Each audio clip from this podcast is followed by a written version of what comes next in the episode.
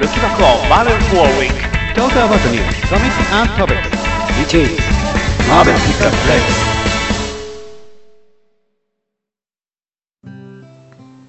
1週間のマーベルに行くで気になることをピックアップして話していくマーベルピックアップラジオ第151週目です。さあ、今週も熊野さん、せんさんです。はーいはいよろしくお願いします。よろしくお願いします。ね、いよいよ3周年を迎え、そして4年目をね、えーはい走っていくということでね、また心機一転、ジングルからオープニングからちょろっとね、変えていきますよと。はい。はいまあ、お二人はまだ完成品を見てないんでね、どうなってるのか 恥ずかしい。楽しみにしており絶対恥ずかしいんですよ。これ、いいね、さっき撮り直しましたからね、我々。ね。あえて完成版を聞くのをやめましたからね。撮ったやつをね。聞けよ。で前回の嫌がってましたからね。ちょっとねうん。こっぱずかちょっと、ちょっとなんかこっぱずかしい。今回もだいぶこっぱずかしいと思うんですけど、そうね。まだましいなんと思ってるんですよ。まだまだマシになってるかもしれないです。でももう4年もね、4年目迎えてるんだから自分の声を聞くのはもう慣れないです、そろそろ。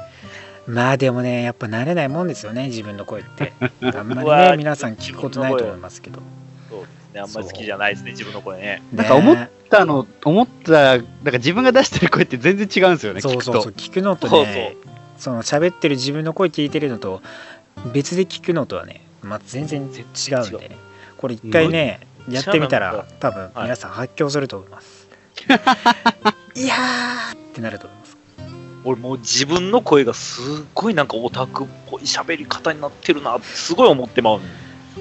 なんかねかそれは、それはさ、考えすぎたい。結構ね違うんかなでね。そう。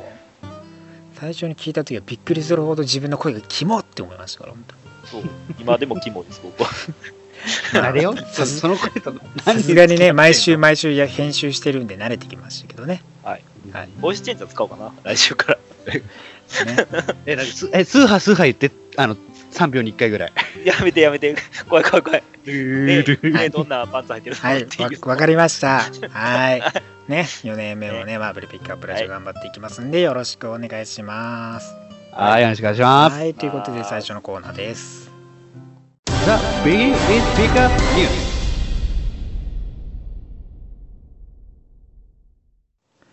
さあ今週のピックアップニュース。まずはですね、えーマーベルにより謎の人物ボイジャーは忘れられた最も重要なキャラクターとなっております。はい。はい、まあ、マーベルレガシーシャープ1号、えーで謎の人物ボイジャーがねえーアベンジャーズの創設メンバーの一人として銅像が建てられて、まあ、いたわけですけど、うんえーその後ウィークリーイベントとして来年の1月から始まりますノーサレンダーにおいて、まあ、この謎のヒーローについて深く理解していくことになるだろうと、えー発表されているというところですね。えーまあ彼女はあなたが読者が覚えていないマーベルユニバースで最も重要なキャラクターだと伝えられる。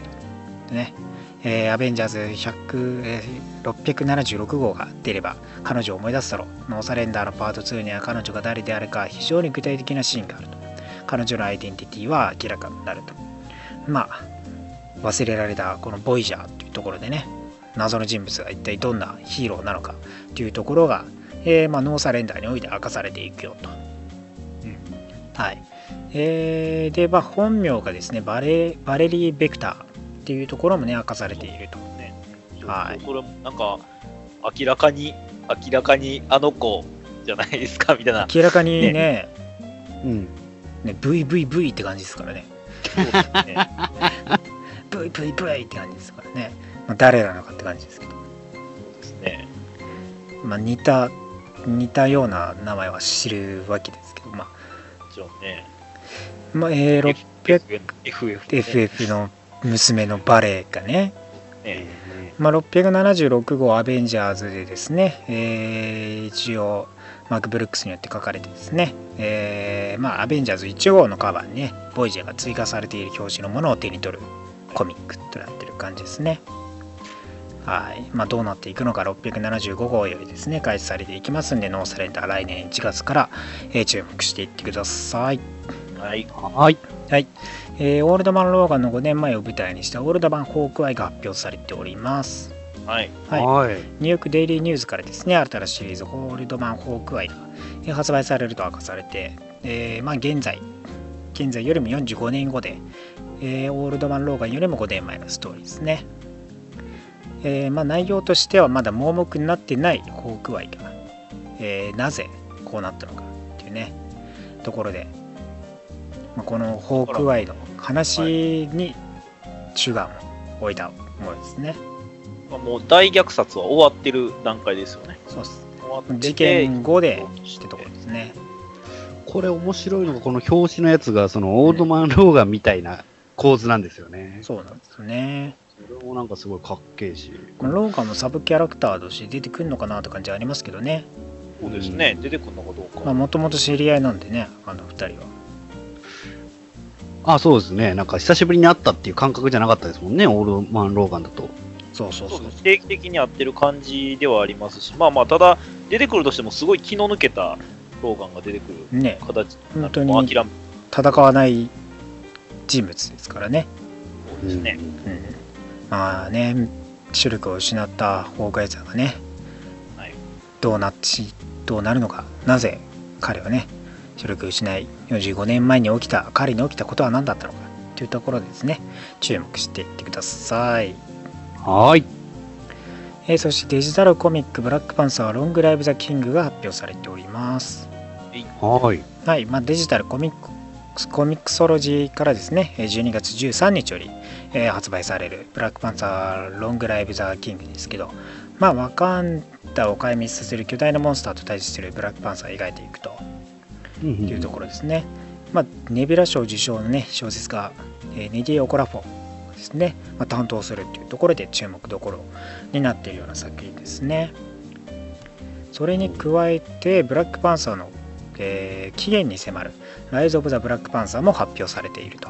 はいまあ、こちらは、えーまあ、まだブラックパンサーになる前のチチャラを、えー彼のね、起源を掘り下げ深く掘り下げていくような内容となって。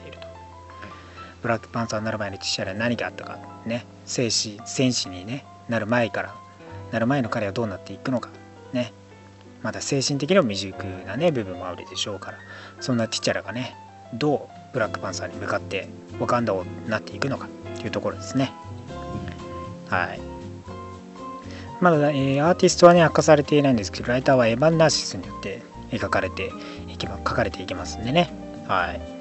こちらね、ぜひとも注目していってください。で、こちらは2018年1月より発売されます。はい。えーそして新たなシリーズ、レギオン、カッコリージョンとローガンガンビットのティザー画像が公開されております。出てましたね。はい。はいまあマーベルコミックス1月からね、まあ、発売されるのがどんどん紹介されている中さらに X メン系からレギオンとローガンガンビットが発売されると、まあ、まだ詳細は明かされていないんですけども今、えー絶賛ね開催されております。ニューヨークコミコンの方で、えー詳細を明かすと約束されていますから多分ねマーベルレガシー X メンパネルで発表されるんじゃないのかなっていうところですね。完全に、はい、来てたんか、我って感じですけどでね。ね感じですから。なんかレイ、レイヨンの格好がなんか前衛すぎて、ちょっと、まあまあまあ、いつも、いつもの感じでした。ね。やっぱね、あと、ローグとガンビットはなんか揃っていてほしかったかなっていう、この嬉しさ。またいつも、い、つも通りイチャイチャチャ始まりって感じですね。さらにですね、ガーディアンズ・ギャラクシー150号でアダム・ウォーロックが帰ってきます。はい。おお、はい。えーこの150号のね、カバーが公開されて、アレックス・ロスによるね、カバーが公開されて、まあ、アダム、えーリターン・オブ・ザ・アダム・ウォーロックのストーリーラインが開始されていくと。えーというところで、インフィニティ・ストーンズを探すガーディアンズなんですけども、それに深く関わってくるというアダム・ウォーロックがね、再び登場してくると。まあ、彼、殺されたり死んだりしてますからね。そうですね。うん。ちょっとね、メイガスとかいうやつになったりね、して死んだりしましたからね。ね、いろいろ、おかしいやつなんでね。ね危ういんですよね、やっぱりね。純強粋ゆえの危うさなんでね、そこが。そうまあね、今後の映画「ガーディアムズ・ギャラクシー」のボリューム3にもやっぱ登場することはね、はいもう監督から決定してますんで、まあ、はい彼もね、今後活躍目が目が離せない状況になってきているという感じですね。はい。はい。はい。えーそして実写関連映画「マイティー・ソー・バトル・ロイヤル」の吹き替えキャストが発表されております。えーヘラリー、天海みゆきさん、そしてバルキリーには、広沢みゆきさんがね決定されております、はい。はい。まあ、これはまあいいキャスティングなんじゃないかなって個人的にはまだ。そうですねそうねねなんか決しては初めてじゃないですからね。そうそうそうそう天海さんも何回もね吹き替えやってるやられてる方ですから結構だからそうねですね。ミニオンとかでもねバナナがいい味出してますなんでしょう。もともとその声張って喋る人なんで、すごいそうですね声優向きの仕事したはずで、そうそうそうで、沢城さんは、あの、他にアメコミだと、キッカーズとかのね、あの、ヒットガールとかやってますか？らそうそうそうか、そうねか。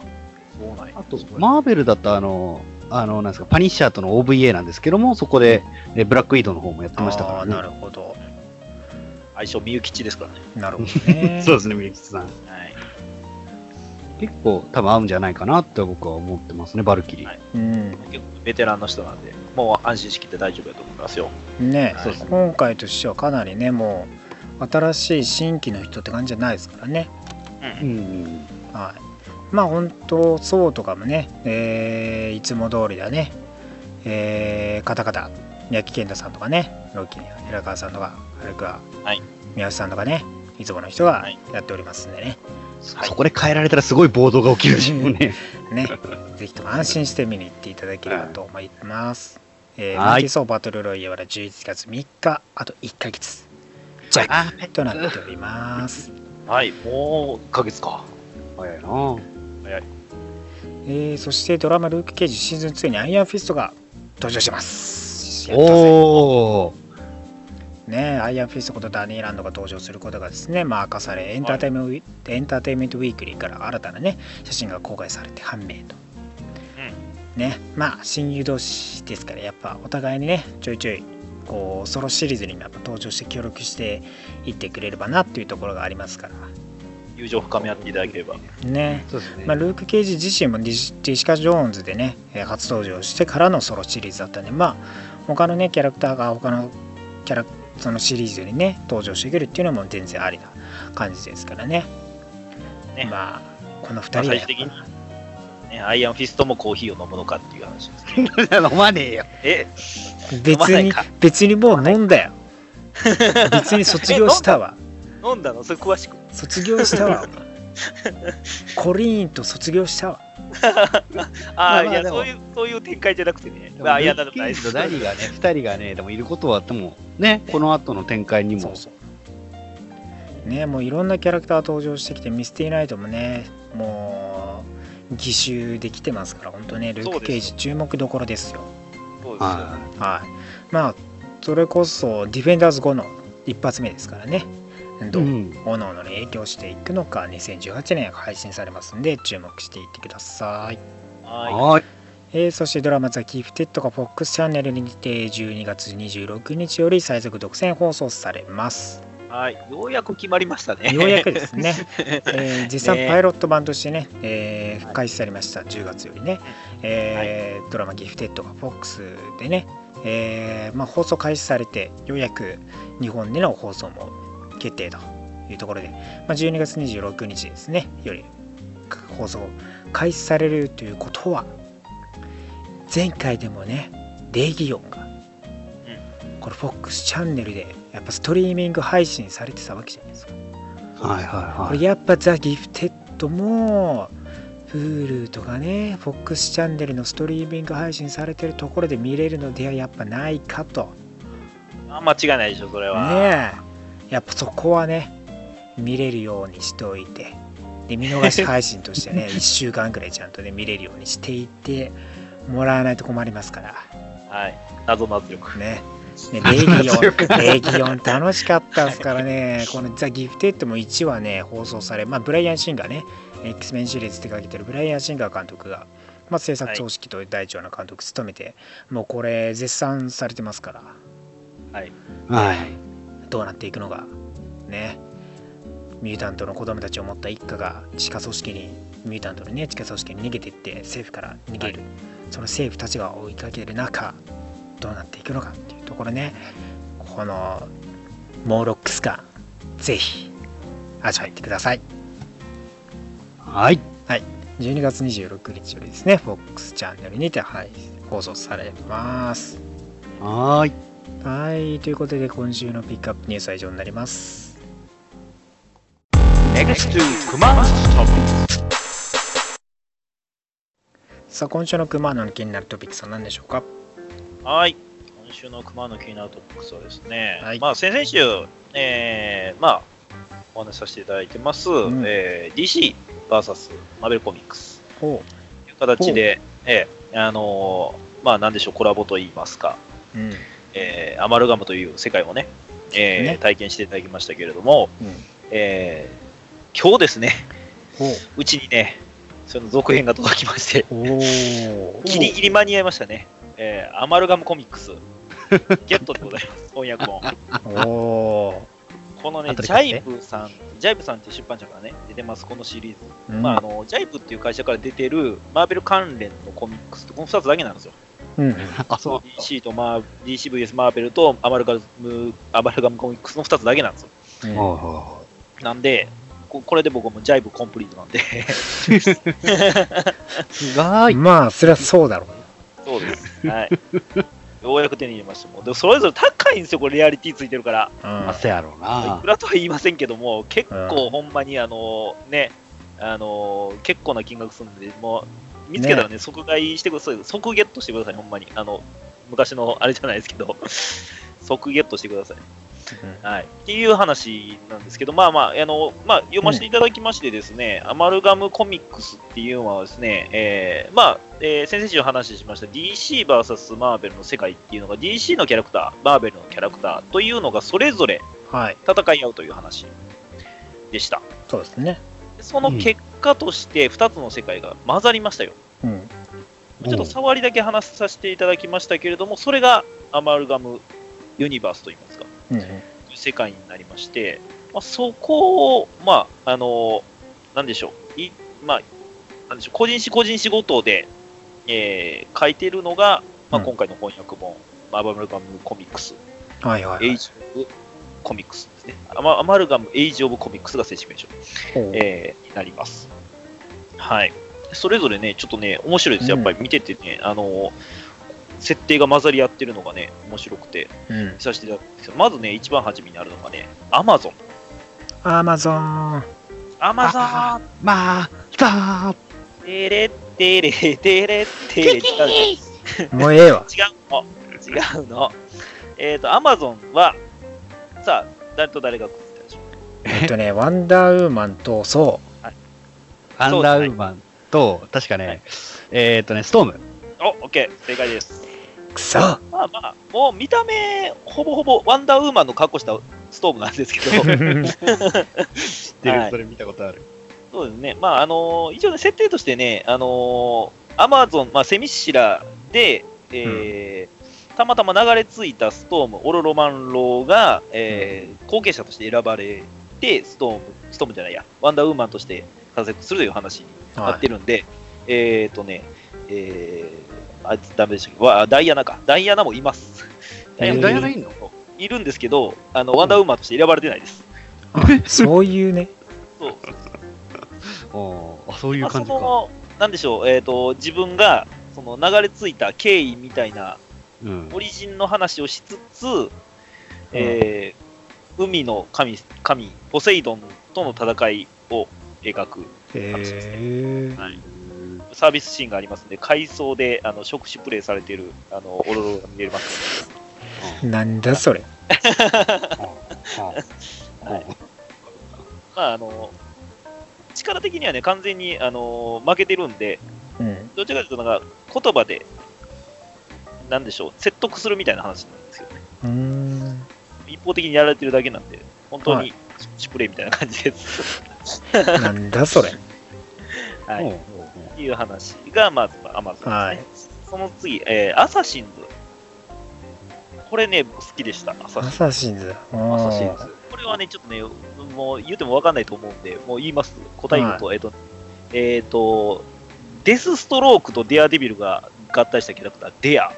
おうおうキャットウーマンとエレクトラが合体したキャラ、キャッツサイ。キャッツサイ。キャッツサイ。二人とも、デスストロークとデアデビル混ざってるんですけど、女になってます、設定。なんでやねん。キャットウーマンとエレクターはもちろん女です。キャットサイとデア。で、二人は親友ですが、まあちょっと、あのー憎まれ憎まれ口叩きながらも仲良く相棒をやってる感じの、えー二人が、えー敵のですね、えービッグクエスチョン、うんえーリドラーとキングピンが混ざったキャラクターですね。えー硬いでかくて力強いんですけど、謎で勝負するみたいな感じのキャラクター。それさ、それすっげえめんどくさいなんだそれめんどくさい。超めんどくさいです、こいつ。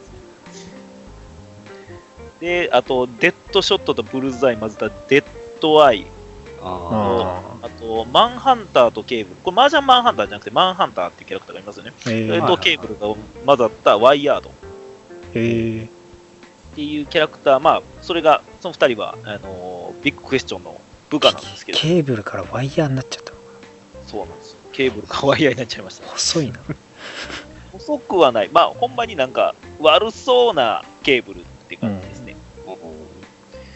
まあ、その2人を倒して、ブッククエスチョンのところにたどり着いて、まあ、うんえー結果、えーデアは死にます。で 知るの？知るんだア。簡単にやられちゃうんですけど、その、まあ、あの相棒の恨みみたいな感じで倒すみたいな感じなんです。えで、その次に、まあ、ドクター・ストレンジ・フェイトがあるんですけど、これ実はね、あの、DCVS マーベルの方に入ってるやつと同じ話が 入ってるんですー、あああなるほどね。その次がね、えっ、とね、JLX ですね。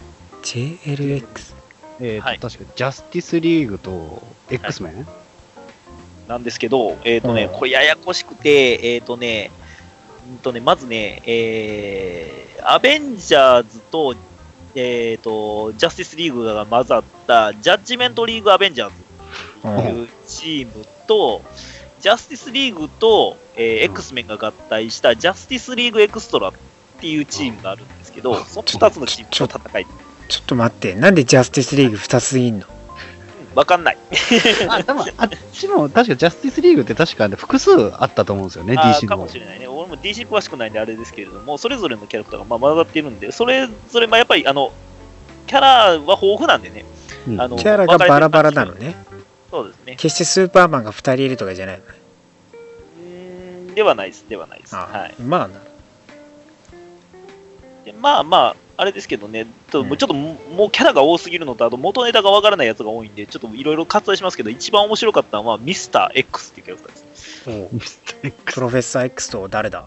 プロセプロフェッサー X と、う。んえーマーシャンマンハンター と、と？と、と、と？ビショップと、と？と、スクラル人の設定が混ざってます。意味がわからんわ カオスやわ属性が多すぎてわかんねえカよ。オ普通になんか、超能力使う人間として出てくるんですけれども、うん正体を明かすと、えービショップのあの目の周りのあの M っていう傷ありますよね。うんあれが入ったマーシャンマンハンターになって、俺実はスクラル人なんだって。なんだそれ。か火星人肌肌の色合いだけじゃねえかそれ。緑 なんじゃそりゃ。すごいですよ。もうなんかいろいろややこしい。あまあまあ、あと、えっ、とね、えーまあ言うたらね、結局 AVX みたいなノリなんですよね。あああの、抗ってる X メンっぽいチームを追いかける、えーアベンジャーズっぽいチームっていう感じの戦いなんで、あ、うなるほどね。んで最終的にすっげえ悪い顔した、えーマグニートと、これ何混ざってんだったかな？忘れましたミルウィル・マグナスっていうキャラクターに、えー、とセンチネルとともに追われて、えーとね、まあまあ反旗を翻すところまで終わってますね。そこで終わってますね。はいいっていうちょっとチームものの作品。入ってますねで、その次がですね、ダーククロー。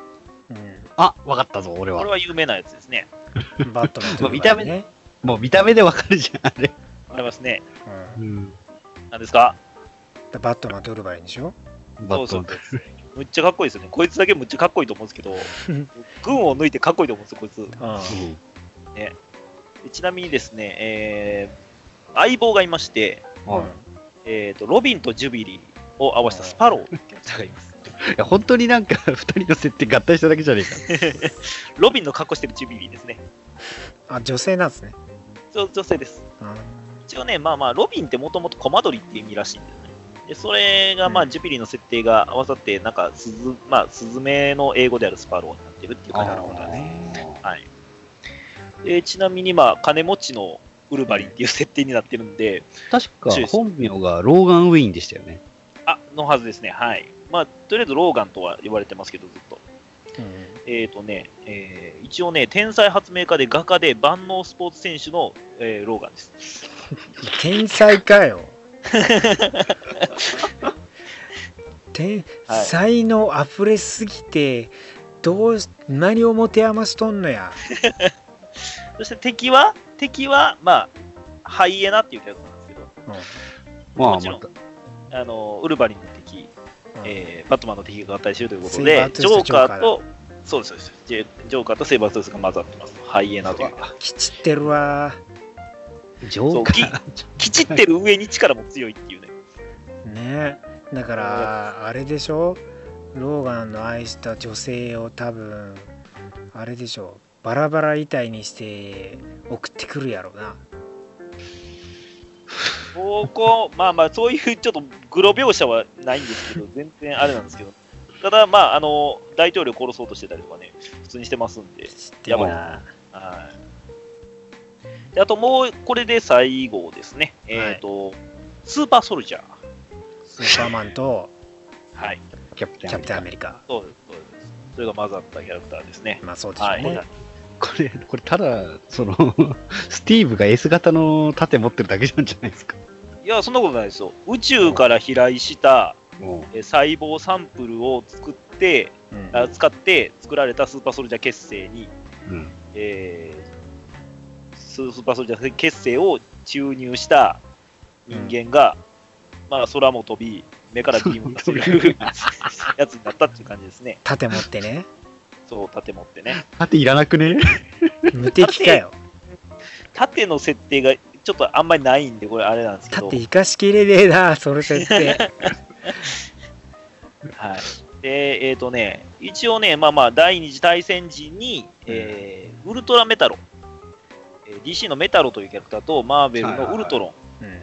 を合体させたキャラクターと戦った末に落ちて、えーえー死んだと思われてたけど、えっ、とね、えー復活したっていう感じですね。なるほどねで普通に新聞社で働いてるん、うんスーパーマンの設定が生きてるというね、あはい、キャラクター。で、敵はレックス・ルーサーって名前の、えっ、と、レッドスカルです。レッドスカルとかグリーンスカルですね。もう顔は緑色の。ーなるほどねあ、クリプトナイト？もしかして。クリプトナイトで多分み緑色になってますね。かあの実験失敗して緑色になっちゃった感じのやつです。ああー確かにスティーブニートだからな職業があってよかったなでそうです。職業もちゃんとついてますからね。手に職持ってよかったな敵はヒドラですからね。ねで、まあ、結局のところ、それをウルトラ、えーウルトラメタロを復活させた、えールーサーが、まあ、負けて、えーようやく捕まりましたよっていう話ですね。うんなるほどねまあ、これ、あの個人誌まだまだいっぱいあるんですけど、まあ、これに載ってる、この翻訳本に載ってるやつはそこまでっていう感じですね。はい。個人的にあのスーパーボーイとスーパースパイダーマンが合体したやつが興味あるんですけどね。はいはい、スパイダーボーイでしたよね。そうそうそうそうそう。はい。もありああますし、スパイダーボーイやねそうですね、ロボロボとハワード・ザ・ダックが合体したロボ・ザ・ダックとかね。これただの、気違いかよただの気違いかよそうですね、あとはね、えっ、とね、ソーとね、えーあれ、これ何やったかな？なんなんちゃら確かオリオン。オリオンじゃなかったっけ？あ、オリオンか。ソーリ、ソーリオンあとかね。えっ、と、あと、アイアンランタンとかね。あ やっとアイアンマン出てきたよこれただ緑色のスーツ着たアイアンマンですよね。そう、そうとも言います。緑色化したアイアンマンじゃないかこれはそうとも言います。いろいろあります。なんだそれ、ここの、個人的にアイアンランタンの個人誌のそのサメの顔のやつがちょっと気気になるな。あこれいろいろ出てまして、あの、通販でもね、探せばね、あのー普通に現象どっかで置いてますよ。うんあの僕もいろいろ調べましたけど、あの手に入れようと思ったら手に入れれるんで、はいまあ、それこそ eBay 使えば無限に、あれですけど、うん手に入れれます。はい。っていうような感じの、まあ、翻訳本となっております。この翻訳本自体はさっきも言いましたけども、ちょっとレアな感じのものなんで手に入れにくいかと思うんですけれども、はいあのもしあの見つけたらもう即買いした方がいいです。はい。で、これ買ったらね、なんかね、あの、キャラカードが なんか1個本の中に挟まってて、あのデア、デアと、あの、うん。あれ、えっ、と、キャット、なんだっけな、えー、キャットサイか、キャットサイのあのカードが 僕ゲットしましたので、よかったですね。よかった。ですね。いろいろいっぱい買ってねぜひ集めていただければと思いますはい。はいということで今週もためになる話ありがとうございました Next to Comics Review.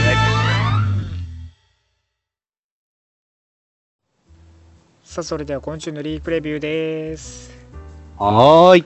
もういよいよマーベルレガシータイトルがどんどんどんどん出てきてるわけですよほうほうほもうね量が多いんでねパパッとパパッとの紹介でいきますからね行きましょう。はい。じゃあまあまずはこっからアベンジャーズ672号ですね。はい。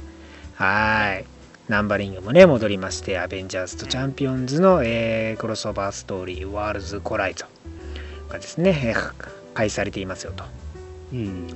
まあ初めはなんかスパイダーマンのフラッシュバックなんですけどフラッシュなんかスパイダーマンがなんかまたマイルズの方のスパイダーマンにこう変わっていくというフラッシュバックこれが何を意味しているのか。というところですね。よくわかんない。ですはい。何まあこれが何なのか後々分かるのかどうかも分かんないですけど。まあね、えーニュージャージーで、えー大火事をね、えーファルコン、そしてビジョンとビブのね、まあ、2人が救助活動をしていると。まあ、ビブはね、えー恐れずにね、まあ、火の中に入っていってね、人を助け、まあ、このし消防士をね、助けると。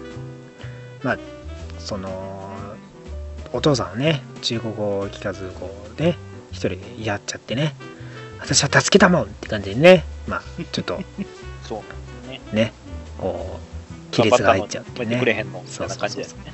叱られる感じになっちゃってねはいええ加減でもね、あの、ビブはね、そろそろね、ヒーロースーツ着てほしいです。ずっと普段着。ずっとシャツとジーパンですからね。ずっと同じ普段同じの着てる。そうですね。ね変わらず。一般人感が抜けない。いや一般人感はないんだけど。見た目だ 顔顔的にね。顔的には一般人感じゃないんだけど。ななんかどこともいない一般人感があるえーまあね、えーチャンピオンズの、えー基地において、まあ、えーアマデウス・チョハルクと、まあ、ノバが話して、まあ、隕石が接近しているよと。で、スパイダーマンとね、えーナディア、オールニューワスプがね、隕石が接近していると。まあ、ハイエボリューショナリーによる隕石がね、えー地球に向かってきている。カウンターアースからね、隕石が来ていると。まあ、そこに観測をして、アベンジャーズとチャンピオンズが集合して、えーやってきているいるというところですね。で、まあ、お互い揃っているわけでね、まあ、お互い、こうい、協力してね、まあ、止めようと。まあ、第一段階として、ソーとノバがね、えー隕石で攻撃を仕掛けるんですけども、ダメで。はい。で、次は、で空をね飛ぶスパイダーマン2人ファルコンに抱えられてビブに抱えられるようスパイダーマン2人でネットにかけて止めようとするんですけど失敗し。これでもなんか抱え方むっちゃ可愛いないですか？赤ちゃんみたいな。ね、抱え方され2人して腕の間にね手突っ込んで、ね、抱きかかるようにしてね飛んでんのがね。めっちゃ可愛いんですよ、これ。ねはい。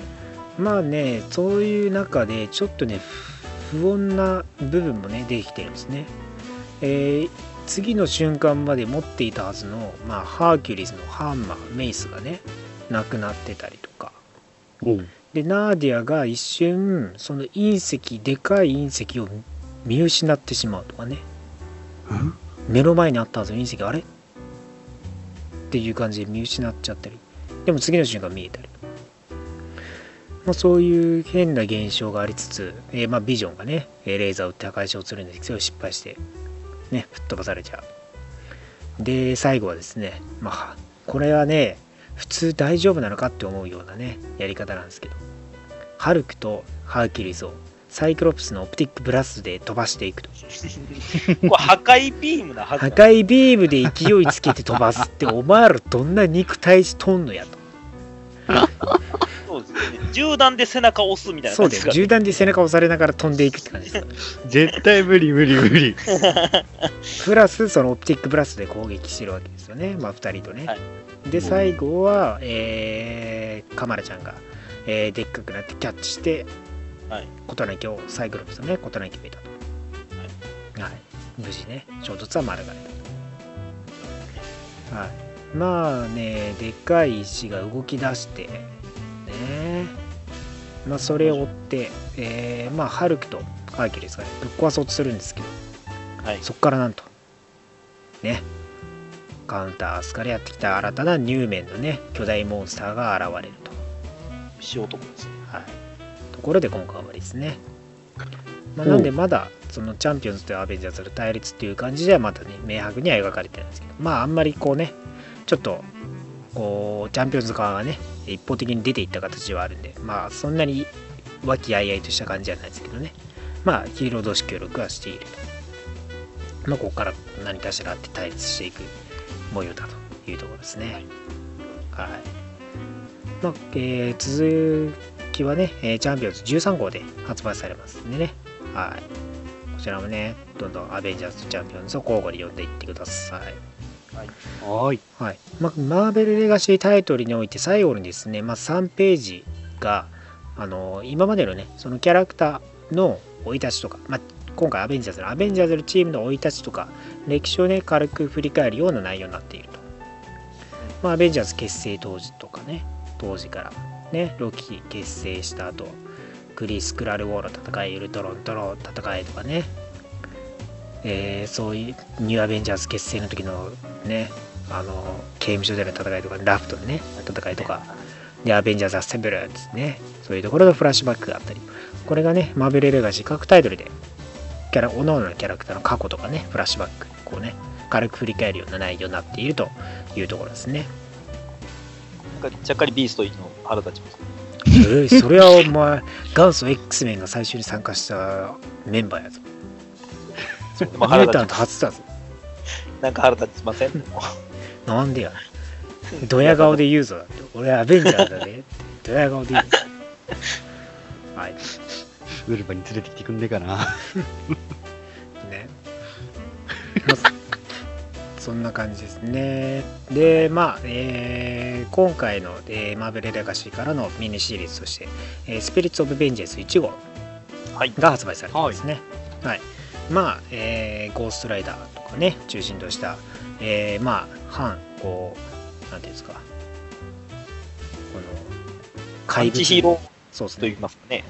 怪物相手にする連中が登場してくるチームなわけですよね。そうですね。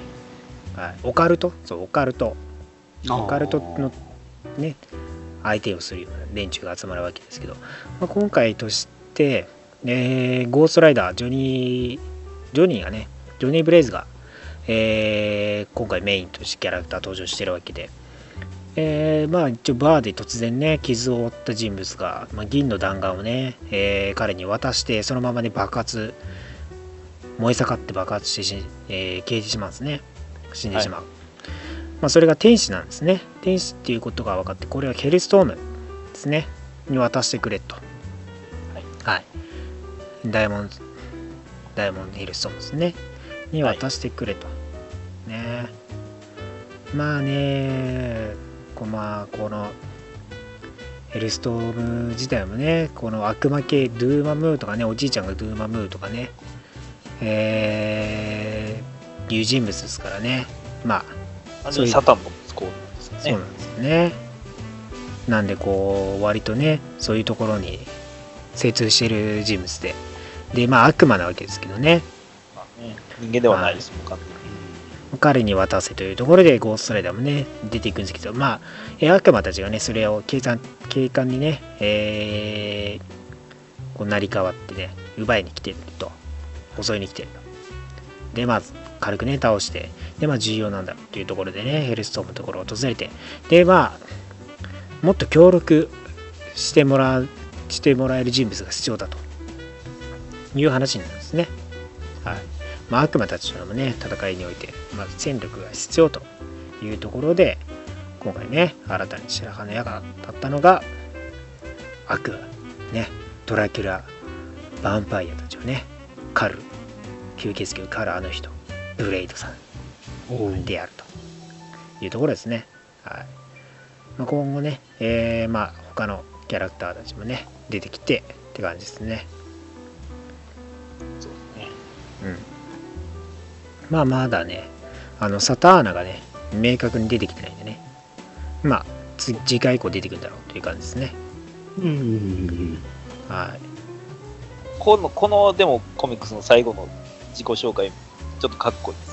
ああその4人のねゴーストライダーブレイドヘルストームサタナねキャラクター紹介でね半ページずつでやられてるわけですけどね同じ、同じ格好といいますか、顔のアップでそうそう映っててって感じですね。両端に両サイドにねそのフラッシュバックの一部が描かれてるって感じでね。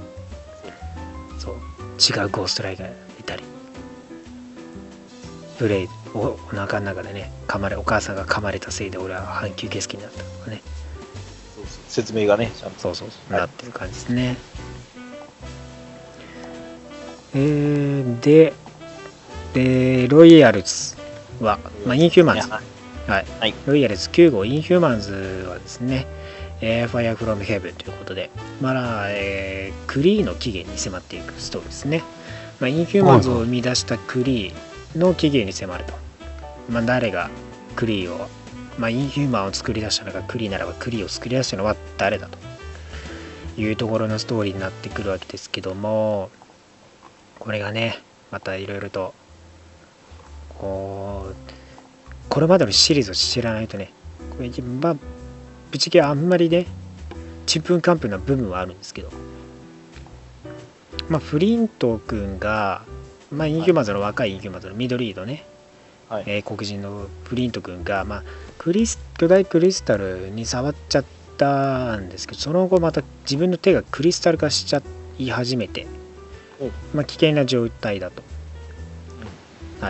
はい、それが多分インヒューマンズ関係のねテリジェンにも関わってくるようなようなんですけどなんとねメデューサがねゴーゴンとイチャついてるんですよね。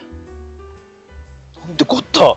単ね単発でね 命が危ういメデューサだからねもうねゴーゴンと寝ちゃってるんですね。うん。もう。あのクソビッチ。巨大なボディに寄り添ってますよ血吐きながらも。血吐きながら、うんなうんなんかあれやね、許せへんな、でも、やっぱり。メデューサとゴーゴンが一緒にではいマキシマスです。あやっぱり。やっぱりね。はいクリスタルにマキシマス黙れって言われてます。おー。ねえーまあそんな中でねクリーの起源であるっていうところででもあのクリーのねスプリームがいるじゃないですか。スプリームが生まれたらもう彼らと彼らだというところなんですね。彼らの手のひらの上でねインテリジェンススプリームがねいたりとか。スプリームインテリジェンスがいたり。あ、そうです。ね。で、ワールドファームっていうところで彼らはいるというところことで、まあ、向かって、宇宙船でね、向かって、で、えーその、もうワールドファームっていうのはなんかね、惑星がこう、いっぱいある、まあ、連なってる、まあ、管みたいなのが巻かれ、あの、輪っかでね、管みたいなのがいっぱいあって、その中を星がね、その惑星が回ってるみたいな感じなんですけど、はい。まあその一つの惑星に降り立とうとしたんですね。えーガーデンワールドと呼ばれる惑星にね、降り立とうとしたら、まあ、それにね、ある一人のね、それこそ彼ら、作り出し、栗を作り出してと言われてるプロジェン、プロジェニターズのね、一人にあのキャッチされて、けでそのままボーン。はい。ねインヒューマンズはうん？死亡しましたということで今回終わりで。はい。うんえ？はいちょっと突発的すぎない？全滅ということで、はい、終わりました。ありがとうございました。ー、いたずらに人殺しすぎやろ。まあ、どうせ死んでないでしょうけどね。多分脱出してるんでしょうけどね、それはね。まあまあまあ、でしょうね。まあまあまあでしょうね宇宙。船キャッチして手離してバーンって爆発するっていう演出です。はいはいはまあ、どうせ生きてますから、死にはしません。どうせ生きてるわどうせ生きて生きてますから、皆さん。まあまあ死そうでしょにはしませんよ。はい。で、アイアンフィストもですね、マーベルレガシー8号入ってきて、マーベルレガシーに入ってきて、8号でね、セーバートゥースラウンド2となってまして、えー、まあ、クンルンに戻るため、クンルンを再び見つけるために翻弄する、えーダニーなんですけどもね、彼女、あ彼彼のね、えー家の一端になぜかラオシャオがいたり、えーラオシャオがね、飯をくれって感じで言うから、牛を一匹あげて落ち着かせたりしてるわけですよ。はい。ちょっと何言ってるかわからないと思いますけど、何そのペット感覚でラーシャを飼ってるんですか？ホテルホテルのビルビルの一室にいるんですよ、やつが。ほうほうほう。ほうまあ、そこんな感じでしたそうなのなまあそのねアイアンフィストとしてのパワーはやっぱ必要ですからね、まあ、ラオシャルがいればっていうところなんですけど、まあ、クンルンに戻らないといけないですからね、はい。まあ、そういうところで鍵となる人物がねセイバートゥースとね。いう感じなんですね。でまあ彼と会って彼とね、えー予想通りね戦いになってる中ですね。まあ、えー裏でね暗躍するやつらも現れっていう感じですね。で手がかりとなるのがね触手をね伸ばす金属のね触手みたいなねのが写真がねあったりとか。ね誰なのかって感じですけどね。まあそんな中でねえー、ヴィランの一人ねえーコンストリクターねそうそうはい。コンストリクターがねあのこの悪者と協力するよっていうところでまあサーペントソサイティの一人のやつですね。が協力しますみたいな感じで話してますね。はいこのアイアンフィストのだからセイバートゥースのねやり今後こう協力関係できるのかって話なんですけどね いや、できないと思うんですよね。できないでしょうね。最近割とまあまあまあ、まだおとなしい。まあ割とそうそうまともこ方なんで、はい、まあ割とい頑張ればいけるのかなって感じはしますね。頑張ればいけるのかな。なんなんですよ。毒、毒、ちょちょっと毒弱まったかなって感じだな。ちょっとちょっと何、昔はやんちゃしてたけど、今はみたいな。そうね感じですね。まあ IF ベスト中通算73号なんでね、また続いていきます。そしてジェシカ・ジョーンズ13号ですね。えー、リターン・オブ・ザ・パープルマン。あまあ、ですか。ストーリーとしてはどうってことないですよ。はね。まあ、パープルマンが帰ってきて、パープルマンがシャチのショーを見てて、ね。黙れっつってね。みんな帰れ、出ていけっつってね。ショーの中、みんな出て行っちゃったりとかね。そんな中ね、まあ、あの、ジェシカと娘のはね、あの、キャロルさんに助けを求めると。ね。危険をね、感じて、あの連れていくわけですよキャロルさんのもとへ。でまあね2人仲いいですか。まあルーク・ケイジにね連絡を取ってまあまあアルマジロを倒してるルーク・ケイジにね連絡が来てですぐね向かうわけですけどもそんな中ね2人でねまあ話してて、えー娘はね、えーこう遊んでると見ながらね2人で話す中突然ね娘がなんて言ったと思いますジェシカ!とか言ってたんじゃない?ね。君の笑顔をもう一度見たい。あ。怖うわ突然遊んでた子供が口調がおかしいことになって ってなるわけですよね。はい。これは恐怖ですわ。もパワープルマンに操られていた。やばい。という感じです。返して。返して娘を返してね。はい。どうなっちゃうのかね。ね。ダニー、ダニーがね、どうなるのか、ぜひね、皆さん、ルーク・ケイジもね、そのうちまた洗脳されますからね。洗脳 洗脳されること前提なんだまあまあまあまあ、そうでしょう。でも、ジェシカ・ジョーンズにね、注目してくださいね。はーい えー、X メンゴールド13個はモジョワールドワイドですね。はい。はい。で、まあ、モジョさん、視聴率が芳しくない、モジョワールモジョバースで。まあ、人をただ殺してやるだけじゃ人気にならない。どうしよう。まあ、そんな中、えー、また、また野球やってる X メン。ね。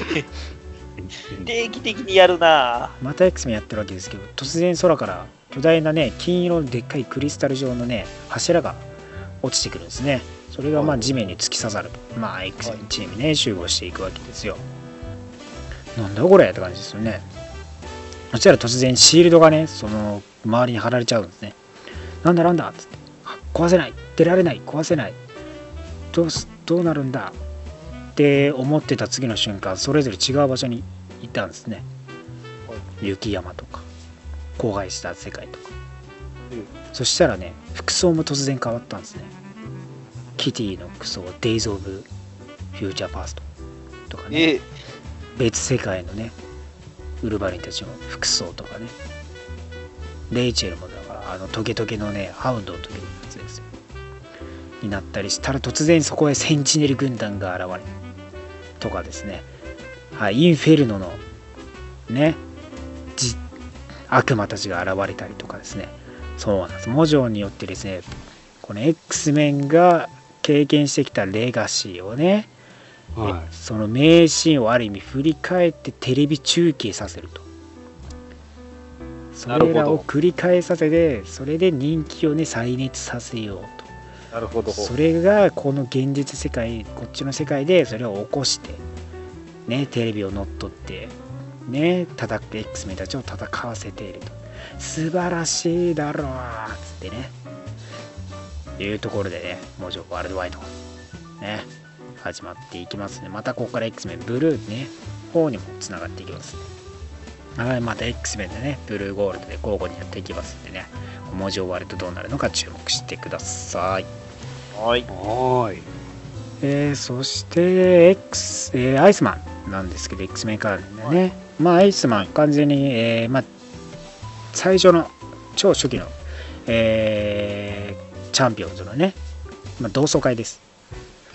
それこそまだジョニージョニー・ブレイズ・ゴーストライダーとか、まあ、エンジェルのウォレマジとねハーキュリーズとねダークスターレイニャもね登場するんです。よ、まあ、最初男4人で集まって飲みに行ってみたいな感じで過去をねチャンピオン時代を思い出すみたいな。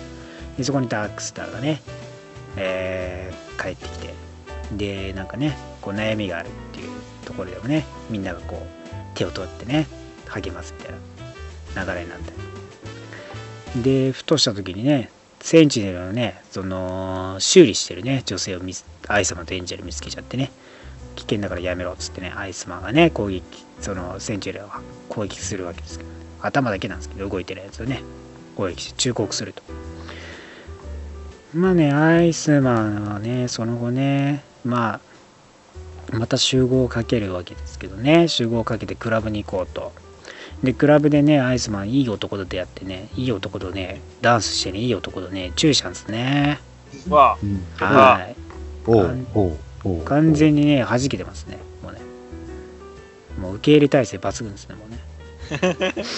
なんかだいぶ軽い、まあもともと軽いけど、なんかそっち方面にもだいぶ軽くなってだいぶもうもうさらけ出してるからですね。オープンになってますね、でまあセンチネル動き出したんですけどセンチネルがね、えーまあ大量に動き出しててでそれをそのセンチネルね動き出したんで動き出してねあのさっきのね女の人が写真を撮りまくってるわけで危ないわけですね。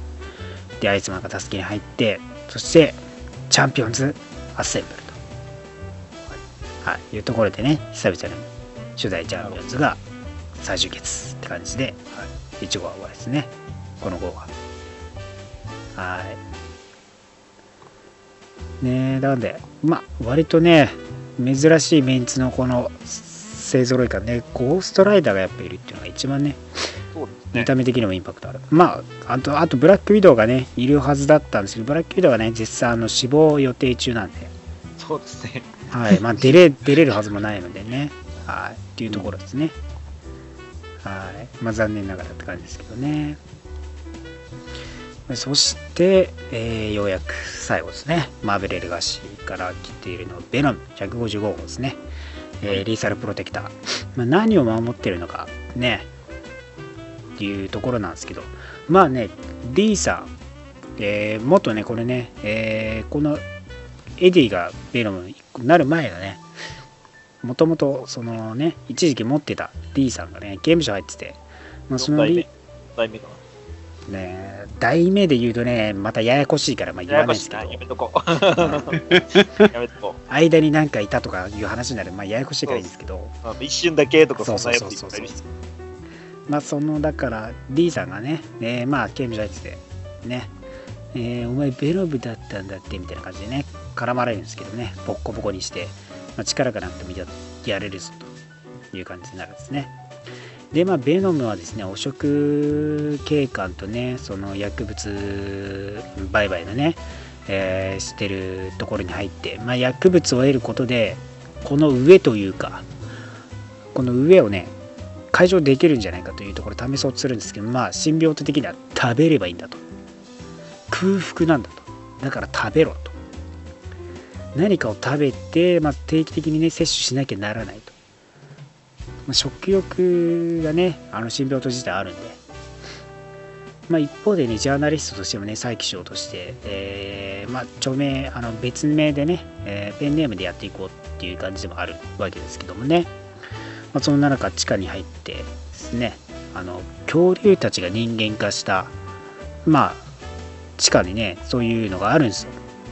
ダイナソー、ピーポー、まあ、そういう集団がね、恐竜化して、恐竜が人間化した集団がいて、まあその中で救世主としてね、彼が慕われていて、はいベノムが。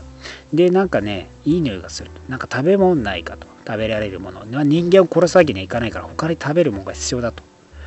言って差し出す、見つけ出したのが、焼かれてたのが、モロイドだったわけですね。はい。丸焼きですか？ら。はい、地下のね、地下に住むモロイド丸焼きにしたんです。あ、焼かれる、焼かれるって言ってね、よくあるじゃないですか。はい木の棒で吊るされてて、あれをまんま焼かれてる状態ですね。はい。まあそんな中ね、モロイドたちもね、反旗してきててね、襲ってきててっていうところでね、戦うわけですけどもね。はい。まあこの地下も、地下でね、モンスターたちと戦い、モロイドをね、追い返すと。っていうところなんですけども、ある人物のところに一報が届くわけですね。はい。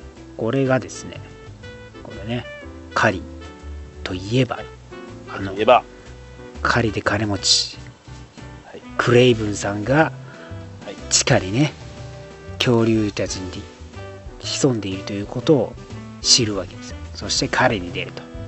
さあ、彼を返しや。っていう感じでね、はい、今回は終わりですね。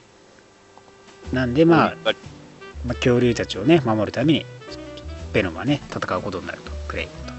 ね。はい。って感じです。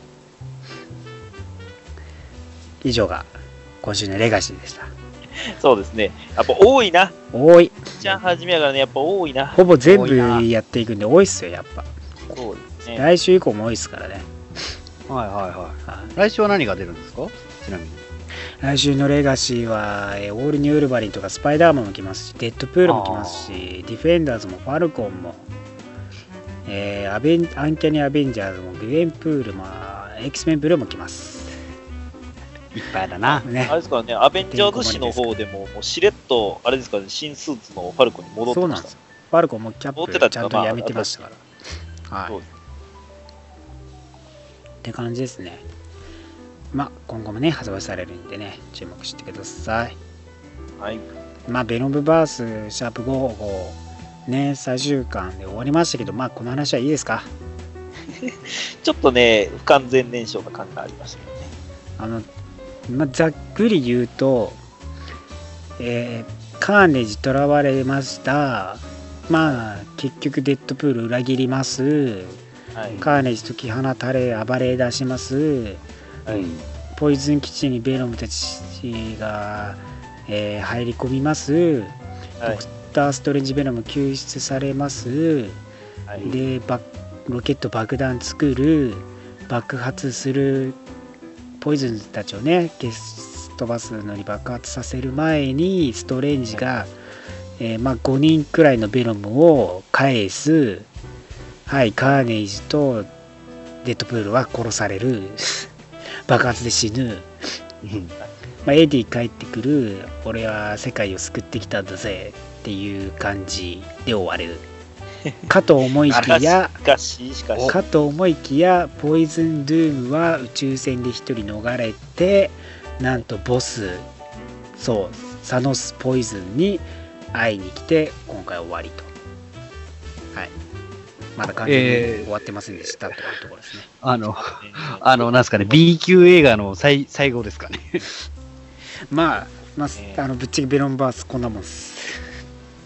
こう、なんでしょう、コズミックポイズンたちがね、後ろに控えてたというね。そうなんですよ。宇宙系のねインペリアルガードのシーア帝国のインペリアルガードとかガーディアンズのねはい。メンバーとかもねはい。いたりしてっていう感じなんですねはい。そこでも納得いかないのをちょっとね、頭下げてる、サノスに頭下げてるドゥームってあんま見たないですね。まあ別にそれはパワー差あるからしょうがない。っまあ、なんか嫌なんですよね。て感じでしたかね。はい。まあそんなもんっす。ということで、まあ、今週はこんなところですね。えー、なんか他ありますか？ないですよね もう、もう、お腹いっぱいなぐらいですけどね。っていう感じですね、まあ、来週もね、えー先ほどした、えーお伝えした通りにねレガシー来ておりますんでぜひともチェックしてください。ということはい。で今週のリーフレビューは以上になります。ます。Finally topics of this week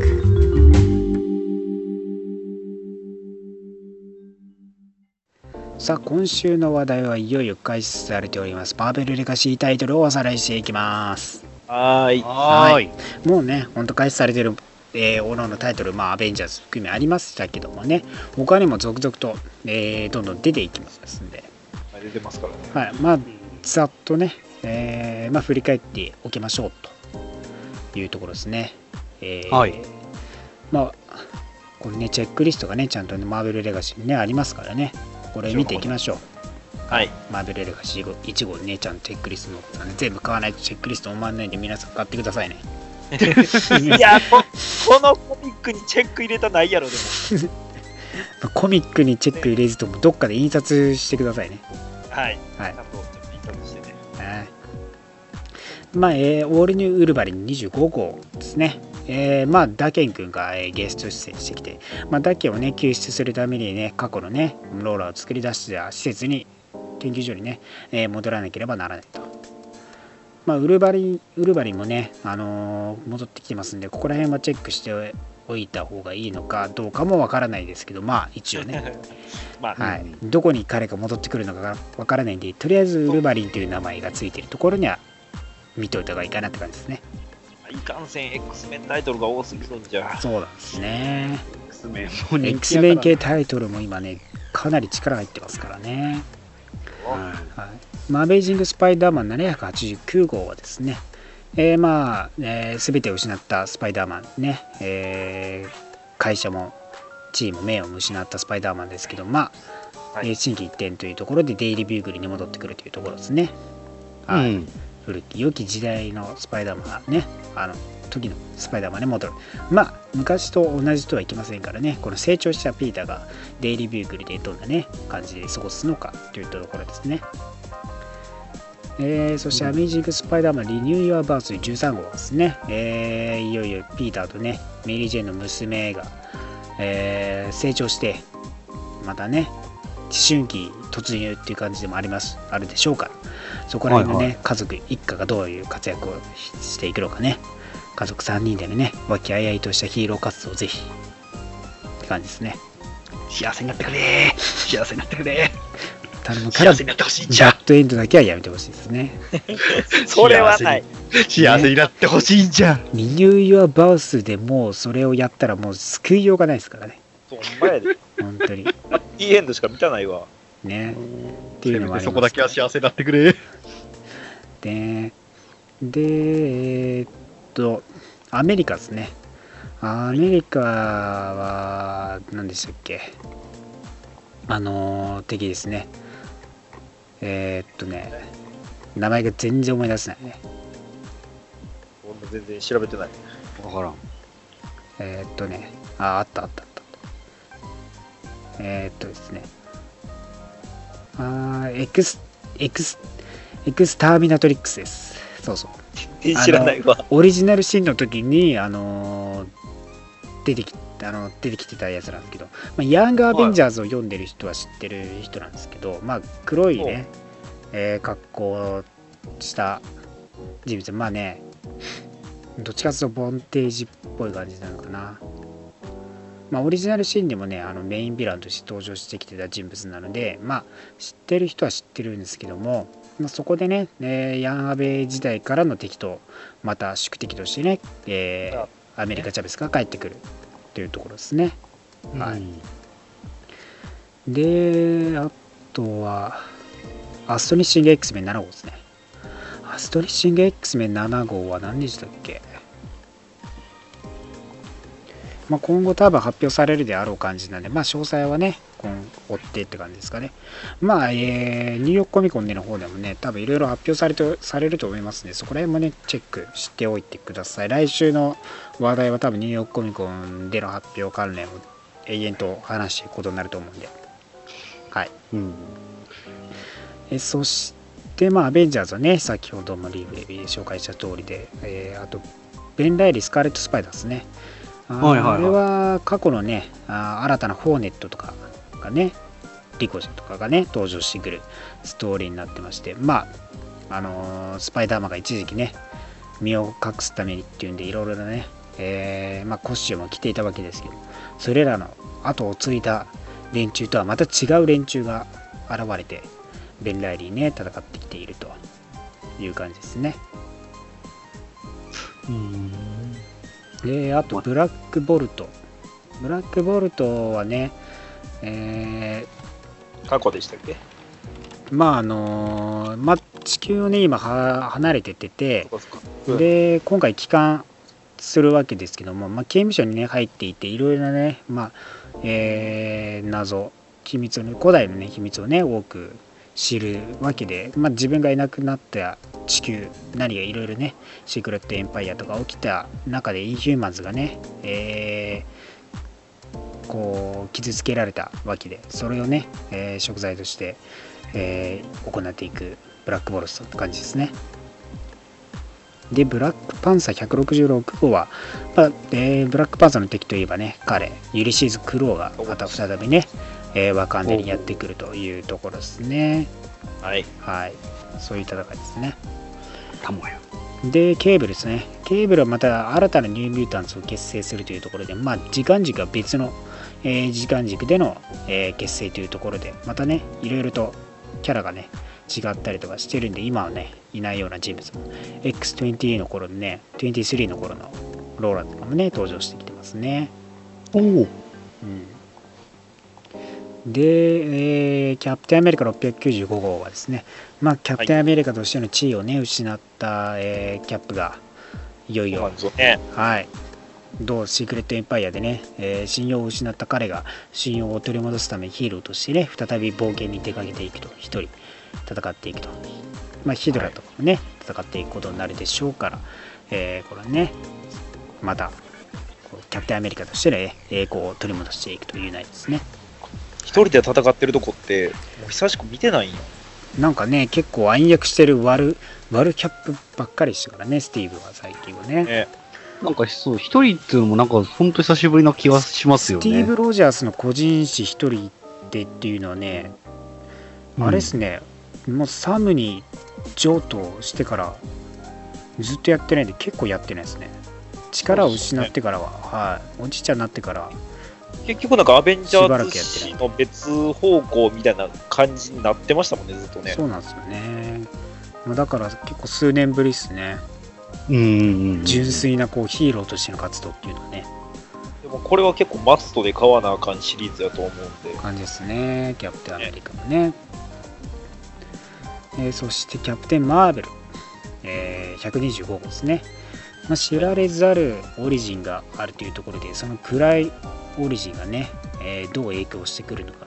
それがまた世界的にも影響を及ぼすような暗い過去が暗いオリジンが待ち構えているというところですねそしてチャンピオンズ13号はもちろんね、えーアベンジャーズとのクロスオーバーワールドコライドやっておりますんでねそっちに注目どころですね、えーデアデビル595号はですね、えーメイヤー・フィスクですかね、うん。えーニニューヨークの、えー市長となってしまうキングピンですね、はい。そのう裏でねキングピーの座をあらねこう勝ちようとするギャングとかね悪者たちが裏の悪者たちが動き出してデアデビルが抑え込まなければならない状況になってくるというところですね。はい。えー、あとディフェンダーズ6号ですね。はい。えーディフェンダーズ6号はデッドプールがねなんかまたね登場してくるっていうところなんですけどね。はいはいはまあ彼がね何をやらかしてくれるのかっていう感じですねまい。あなんかデッドプールもなんかいろんなところ出張してますよね、彼も。まあよくね出張してますよ本当にもう個人誌もあるくせになんかほいろんなところでちょ っかい出して出しやすいしな、でも正直な。出しやすいですねまあこのニューヨーク市長となったねキングピンとは別のねウィル・フォッソン・フィスクが消えて新たなねキングピンが誰なのかっていうところがねここにも関連してくるというところですねねうん。はいえー、そしてディスピカブルデッドプールですねまあこれデッドプールさんの個人誌として、まあ、ディスピカブルっていうタイトルになるわけですけどもはい。まあえー彼はねあのーコールゾンを殺してしまってねまあ、はいはい。あのーシークレットエンパイアでヒドラに協力してしまったというところでね、まあ、償いはなきゃならないですけどね。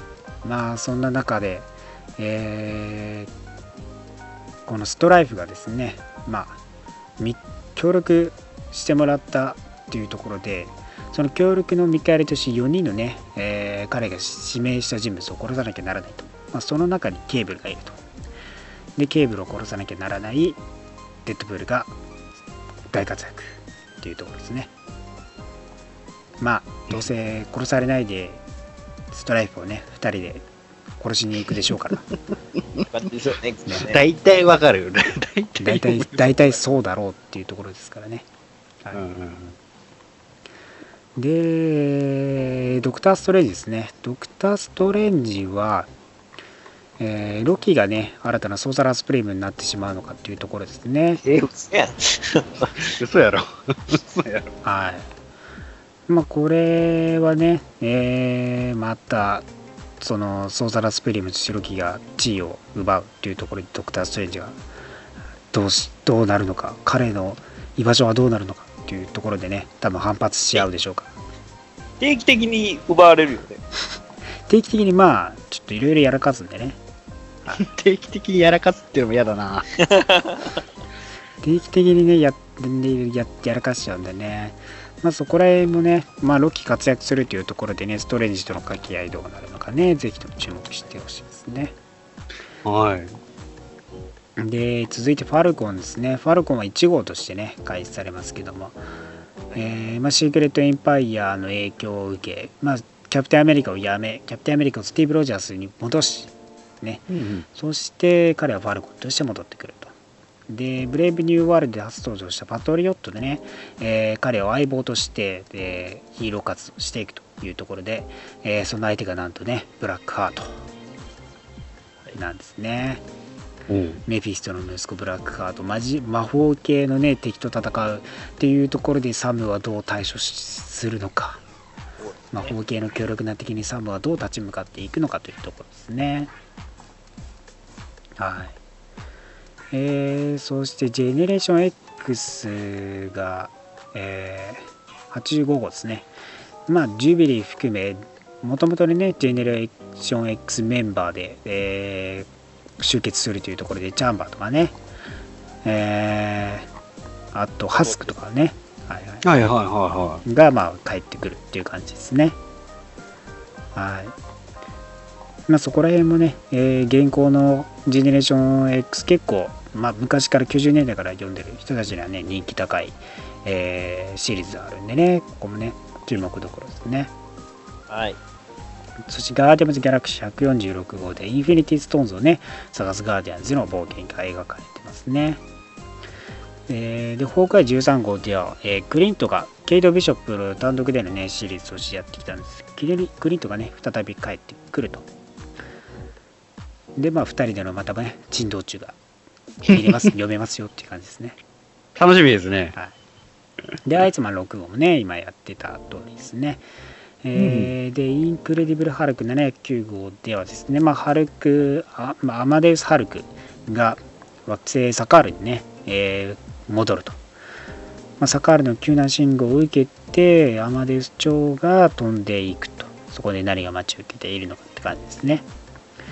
で、インビンシブル・アイアンマン593号ではトニー・スタークが帰ってくると。まあ、マーベル・レガシー事故でもね、えー、で昏睡状態のはずのトニーがいなくなってましたからね、えーどう帰ってくるのかっていうところですね。一人、どこに消えてしまったのかっていうのもありますから、まあ、そこら辺の謎が描かれていくでしょうと。はい。で、アイアンフィスト73号が始まっていますね。で、ジーン・グレイ8号はですね、まあ、フェニックス・フォースの宿主として、えーまあ、未来になるわけですけども、その準備、準備段階、あとは回避する、には、対処するにはっていうところで、まあ、エマ・フロスト、もともとね、えー一時期宿してたことがあるフェニックスの宿したテレパスを持つね。はい、エマさんに、まあえー彼彼女の心の中入り込んでいくというところですね。で、ジェシカ・ジョーンズ13号が先ほど話した通りで、えールーク・ケイジ166号ですね。ルーク・ケイジも、えーまあ、過去話ですかね。再びね、ルーク・ケイジ、あの、ケイジに戻るんですけど、あ、帯にね、おお。刑事に、刑事に、刑事。刑事に戻る。カール・ルーカスとしての彼に迫るストーリーで、まあ、彼がどんな生い立ちでっていうところでね、えーまあ、そこの彼のね試練革新のじの部分核の部分がね、えー過去話としても話されていくというところですね。それがまあはい。未来現在にも影響を与えてくると、はい。えーそしてマーベル2 1 1号まあこちらはもちろんね、えーシングとヒューマントーチの冒険ですね。はい。まあ、ファンタスティック4リード一家、リード・リチャーズとかね、バレリアさん、スーさんとかね、フランクリンをね、探しに行く、え2人の冒険が描かれていると。はい、これ絶対買いましょうね。ね。楽しみですね。マイティ・ソー700号では、まあ、えー今ね、ジェーン・フォスターがそうになってますけども、彼女はね、えー乳がんで、まあ、瀕死の状態になりつつあると。えーその状態、状況、そのがんのね、体調が悪化して、いよいよ死に迫ってきているという状況ですね。それにどう対処するのか、どうそんな中ね、えー死を言うバンゴックというね、強力なモンスターがアスガーディアに向かっているというところで、そうたちはどう対処するのかというところですね。はい。えーそしてモンスターズ・アンリッシュ7号ではエサベッチランドにね、えー冒険ですね、まあ、モンスターたちのモンスターたちの宝庫といえばねねえーサベッチランドですけどもねそこにいよいよ彼らが、えー集まってくるとまあキット怪獣というねまあインヒューマンなんですけど、彼がねあのー新しくこう生み出したねモンスターたちがいて、まあ、彼にね付き従っているわけですけどもそこでチームはね、えー新たにサベッチランドに入っていくよというところですね。えー、そしてムーンガールデビルダイナソーですね。ムーンガールデビルダイナデビルダイナソーはファンタスティック3になるわけですね。はいははい、シンクとヒューマンとしてね、一緒になって、なぜかね、あの、ファンタスティック3になってるっていう、完全に2人の邪魔すんねよ感が出ちゃうんですけどね。いや、俺ら家族探しに来てんだよ、邪魔すんねよみたいなね、感じになるもしかしたら、フランクリンのいい嫁になる可能性もありますからね。そうなんですよ。はいそういう、そういう示唆もあるわけです、ある意味ね、彼女。あ彼女の頭脳からしたら、フランクリンも多分尻に敷かれるでしょうから。ね、ファンタスティック3どうなるのかっていうところですね。えー、そしてムーンナイトですね。ムーンナイトはですね、また新たなね、敵、火のね、えー全身火の状態の新たな敵にね、遭遇するというところで、まあ、ムーンナイト、最近ね、精神病で結構病あの、ね、悩まされていた部分も大きいんですけど、まあ、彼は内なる戦いとね、えー変えてヒーローとしてのね、えー悪人との対立を描いていくという感じですね。ムーンナイトも188号もやってますからね。そうですね。ーずっと悩み続けて188号ですね。すね悩みすぎやろ。だいぶ、だいぶ悩んじゃったんですけどね。はい。そしてミズ・マーベルはですね、えーまあ、カマラちゃんが不在となってしまったニュージャージーシティで一般人一般市民たちがね、ニュージャージーシティを守るために活躍するというところですね。まあ、カマラちゃんがなぜ消えたのかっていうところもありますし、まあ、そこでね、最近登場してきた新たなね、ヒーローとかもね、登場してきてニュージャージーシティを守っていると、レッドダガーですね、も登場してきますよというところですね。はいえーそしてオールドマン・ローガン、えーが、オールドマン・ローガンは31号ですね、えーがですね、まあ、また新たな敵として、えースカーレット・サムライがですね、まあ、お登場してくる。赤い侍が登場してくるわけですけどもそれが女性でこの女性はローガンとのただならぬ過去があると。ただならぬ過去が関係しているというところでね。えーまあローガンを傷つけられるのは彼女だけだと言われてますからどんな関係性があるのかというところの注目どころですね。うん。はい。で、ピーター・パーカー、ザ・スペキタキュラー・スパイダーマンですね。えー、は、スペクタキュラーは297号ですね。はい。はいえー、もうな、スペクタキュラーだけ297号もアメイジングでも789号なんですよ。通算千超えてるから。この2つだすげえ2つのタイトルだけでもう1000超えてますから、他のも合わせたらかなりの量ですね。はいまあ、モスト・ウォンテッドというところで、スパイダーマンはニューヨーク警察に追われてですね、まあ、デイリー・ビューゲルにもはいはこき下ろされる、まあ、古典的な感じになっていると。あ、まあ、いつも。はい、いつものね、昔ながらのスパイダーマン。イエーイっていうよりかは追いかけられるタイプの方のスパイダーマンになってますよって感じですね。えーそしてロイヤルズはね、先ほど話した通り、クリーの期限に迫っていて、えーそしてシークレット・ウォリアーズ8号では、えー X メン系のね、スーパーヴィラン、ミスター・シニスターが今度インヒューマンズに興味を持ち始め、インヒューマンズであるシークレット・ウォリアーズにね、えー誘拐、もしくはね、クローンを作っていくんじゃないかというところで、厄介をね、持ち込んでくると。今、女性化してるんでしたっけ？いや、今は男に戻ってるはずですよ。戻ってますかもう。はいはもうなかなかね、だ会話やな、男に戻ってる女になってるっていう。やりたい放題なんでね、彼はね、体がね。そうですねはいえーそしてシーハルク159号ですね。えーシーハルクさんはまあ制御が完全にね制御ができなくなっている中で、まあ、シーハルクとしてねどっちかというとハルクっぽいね制御が効かない方な感じになってる中まあ、えーハルクの敵となっているねリーダーが彼女にね敵対していくと、まあ、リーダーとの戦いになっていくというところでねどうなっていくのかですねえーそしてスパイダーグエン25号はですね、えースパイダーグエンがいよいよね、ベノムになると。おう。ね。まあ、このね、グエノムになるわけですけどもね、この神病とかどっから来るのかとかね、えーまあはい、リザード病のね、治療法として、副作用として神病とか想像されたわけですけども、まあ、これによってグエンに寄生され、グエノムがやってくるよっていう感じですね。そしてスパイダーマン234号ですね。スパイダーマン235号は、まあ、マイルズ君の方なんですけども、えーマイルズ君の方は、あれですね、シニスター6がまた新しく登場してきますね。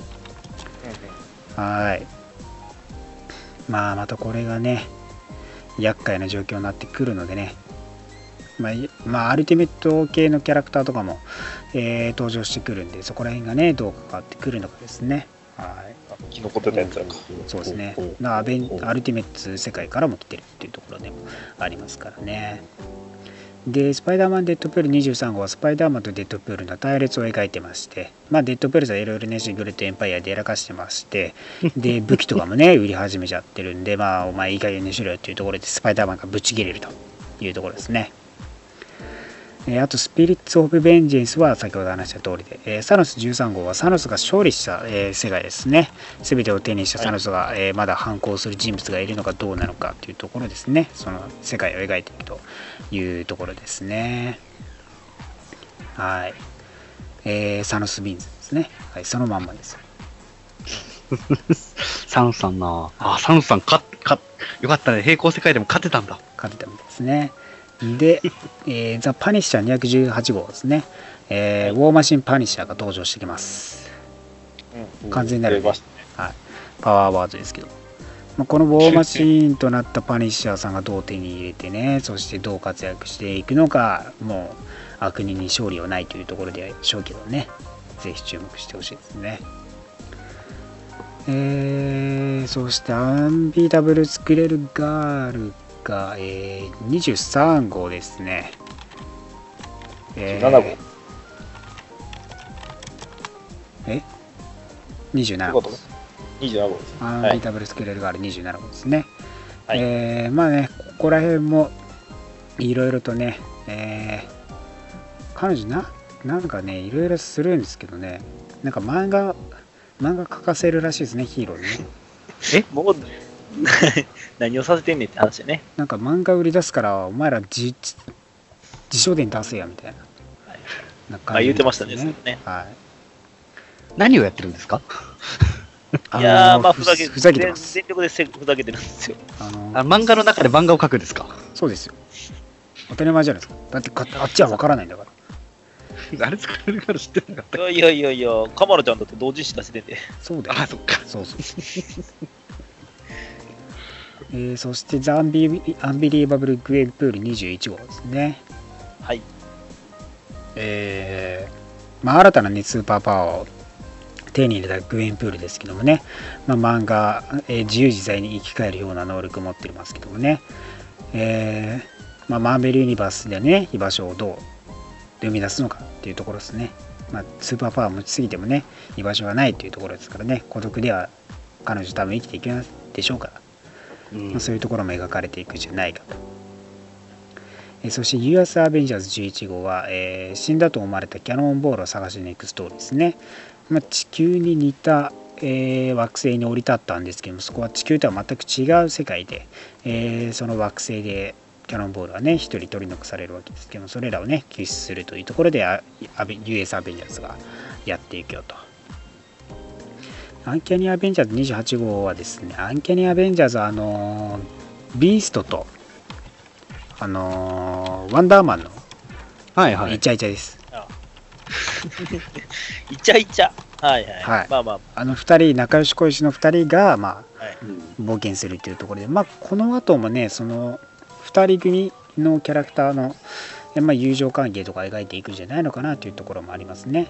まあ、古い敵も登場してくるというところで、まあ、その昔ながらのね、アベンジャーズのチームアップものが見れるんじゃないかというところですね。うんうんということで、あとベルム155号は先ほど話した通りですね、えーリーサルウェポンやってて、えーウェポン X12 号ですか。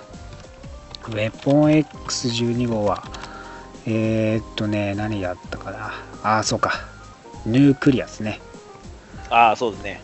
ヌークリアウォーがあ開始されまして、まあ、ヌーク、ね、赤い錠剤を飲んで超パワーを得る、まあ、ジェームスですけども、そのね、えー錠剤が、まあ、兵隊一部、一軍にね、一つの部隊全員に渡されるような状況で、まあ、複数のヌークと同じ能力を持った人物たちを相手にしなきゃならない状況になるっていうところですね。はい、で、X メンブルー、X メンゴールドそれぞれ13号では文字をワールドワイドがやっておりますというところです。以上、マーベルレガシー全タイトルです。はい。多いな、やっぱり。はい。お疲れ様です。というところでもうね、皆さん気になったもの一つや二つあったんじゃないでしょうか。ずっと言ってますけど、はいあの、2 in 1に関しては、絶対買ってください、みんな。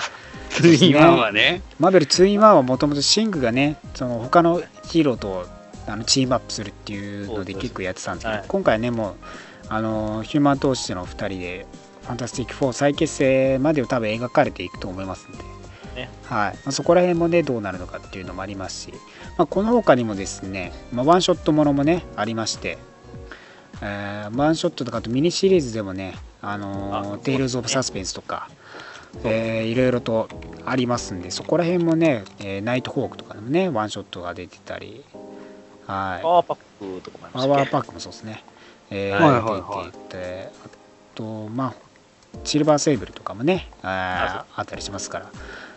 そうですね、まあ、そういうところも、えーマスター・オブ・カンフーもそうですねやりましたねあるんで、まあ、それぞれね、えーワンショットものからそしてミニシリーズものから、えーそしてレザレクションですね、えーほうほうほう。フェニックス・レザレクションがありますからジーン・グレイが帰ってきますんでそこら辺もね、はい。ぜひレガシーとして注目どころとなっておりますんでね。なんか気になったもの一つでもあったら、えー読んでみていただければなと思います。はい。はいいかいやこれもう楽しみですよね。ね 何もう蘇るヒーローが多くて。ねえ誰かいろんなキャラクターが帰ってきてもう衝撃なマーベルレガシー1号から、え1週間が経ちまたいろいろとね始まる中懐かしいキャラクターが出てきたり懐かしいメンツで揃ったりとかいう部分もありますんでねまあ昔をね知らない人でも新たなねストーリーとしてこうなんかね興味があるものを読んでいただければと思いますのでぜひねなんか一冊お手に取っていただければと思います。ね、まあ、はいアッパとかもほんまに、コースは続いてますけど、実質もね、また一からっていう形の扱いあまあ、るんで、リブートみたいな感じですよね。